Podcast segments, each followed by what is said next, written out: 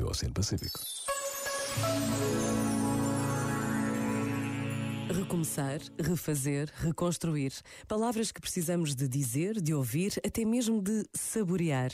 Somos chamados a estar num estado de permanente cuidado com os outros, porque cuidarmos de nós é cuidarmos dos outros. O desafio está em sermos capazes de recomeçar, de refazer, de reconstruir. E não estamos sós. Deus está conosco. Por vezes, basta a pausa de um minuto para nos apercebermos de quanto somos capazes de fazer pelos outros. Pensa nisto e boa noite. Este momento está disponível em podcast no site e na app da RFM.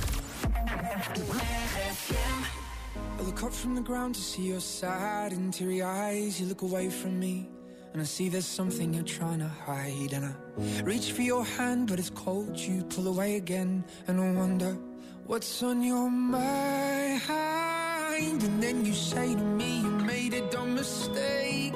You start to tremble, and your voice begins to break. You say the cigarettes on the counter weren't your friends, they were my mates. And I feel the color draining from my face. And my friend said, I know you love her, but it's over, mate. It doesn't matter, put the phone away. It's never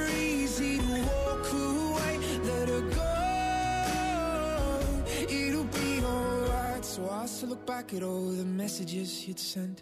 And I know it wasn't right, but it was fucking with my head. And everything deleted like the past year was gone. And when I touched your face, I could tell you're moving on. But it's not the fact that you kissed him yesterday, it's the feeling of betrayal that I just can't seem to shake. And everything I know tells me that I should walk away, but I just wanna stay. And my friend said, I know you love her, but it's over, mate. It doesn't matter, put the phone away. It's never easy to walk away, let her go. It'll be okay, it's gonna hurt for a bit of time. So bottoms up, let's forget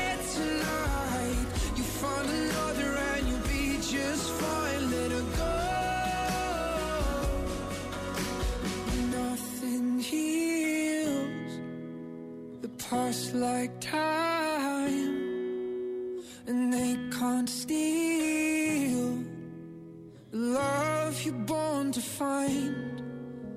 But nothing heals the past like time, and they can't steal